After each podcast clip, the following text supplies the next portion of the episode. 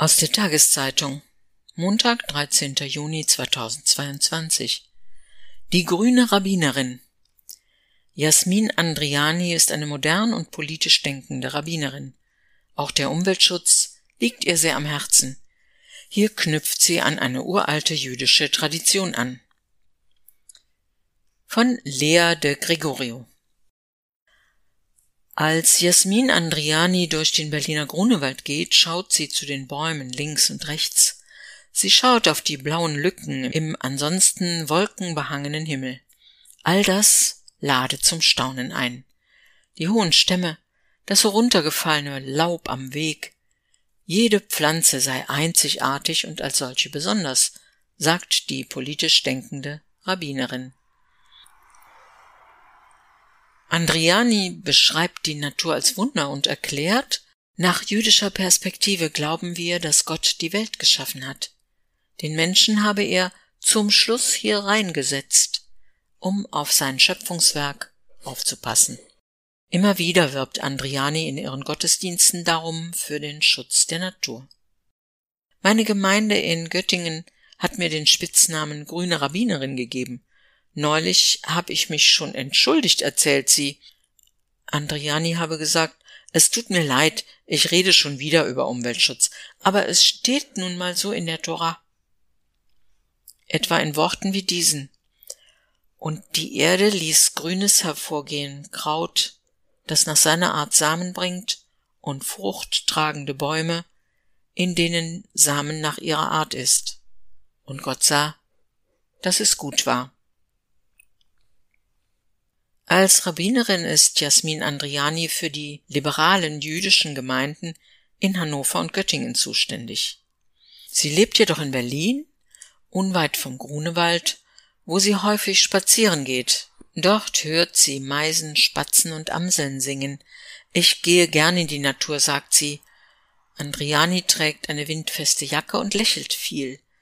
Der Lärm von Polizeisirenen und einer Säge mischen sich an diesem Tag unter die Waldgeräusche, doch Andriani zuckt mit den Schultern, so sei das eben. Der Grunewald ist ein städtischer Wald, sagt sie. 1983 geboren, erblickte Andriani in einer Großstadt das Licht der Welt, in Tel Aviv. 1985 zog ihre Familie ins damalige West-Berlin. Der Hang zum Grün bestimmte dennoch ihre Kindheit. Schon in jungen Jahren suchte Andriani im Urbanen nach grünen Refugien. Gärtnern hat mir immer sehr viel Spaß gemacht, sagt sie. Bei meiner Oma in ihrem Garten hatte ich mein eigenes Beet, wo ich mein Gemüse anbauen durfte. Solche Erfahrungen haben sie geprägt. In Andrianis Augen sind die Menschen auf der Erde nur zu Besuch. Und sie tragen Verantwortung. Darum hat sie auch den passenden Spruch aus dem Buch Levitikus ausgewählt, als sie 2020 am Abraham Geiger Kolleg in Potsdam zur liberalen Rabbinerin ordiniert wurde. Mein ist das Land und ihr seid nur Gäste hier bei mir. Andriani ließ sich ihren Ordinationsspruch auf ihren Talit, den jüdischen Gebetsmantel, sticken. Als liberale Rabbinerin denkt sie nicht nur an die jüdische Tradition und an die Vergangenheit, sondern auch an die nachfolgenden Generationen. Auch ihre beiden Töchter sollen die Natur bestaunen können.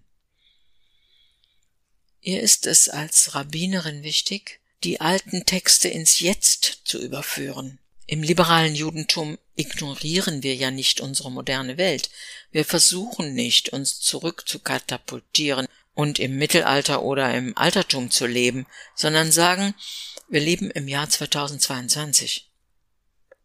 In ihren Augen gilt das für den Umweltschutz genauso wie für das Thema Geschlechtergerechtigkeit. Während Andriani spricht, bleibt sie immer wieder stehen und lässt ihren Blick durch den Wald schweifen. Zum Thema Treibhausgase sagt die Tora natürlich nichts, sagt sie dann. Dennoch seien die alten Texte anschlussfähig, auch an eine moderne Kapitalismuskritik.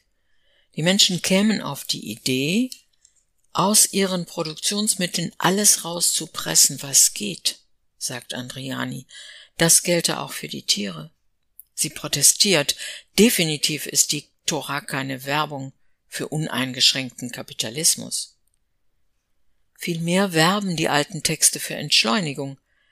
Andriani erinnert etwa an den Schabbat, den Ruhetag im Judentum, und sie weist darauf hin, dass nicht nur Mensch und Tier, sondern auch der Acker nach jüdischer Tradition ruhen soll. Alle sieben Jahre, im sogenannten Schabbatjahr, soll er einmal brach liegen. Zwischen den Bäumen des Grunewalds tut sich ein See auf. Magisch glitzert das Wasser in dem Licht, das sich durch die dichte Wolkendecke bricht.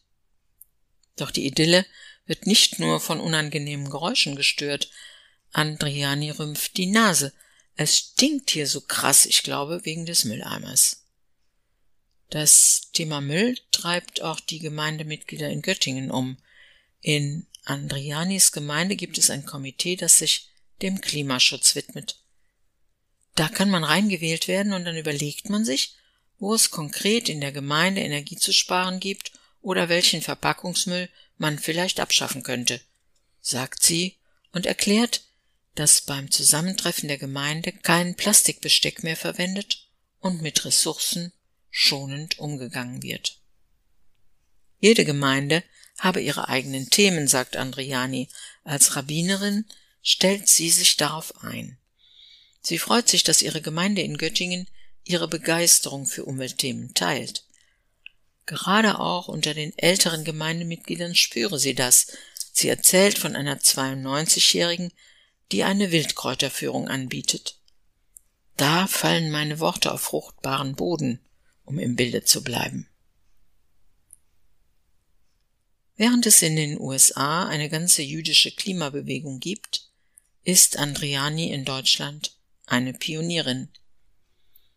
Dass es hierzulande keine vergleichbare jüdische Klimabewegung gibt, läge schlicht daran, dass die jüdische Community in Deutschland kleiner ist, ergibt eine Nachfrage bei dem Zentralrat der Juden.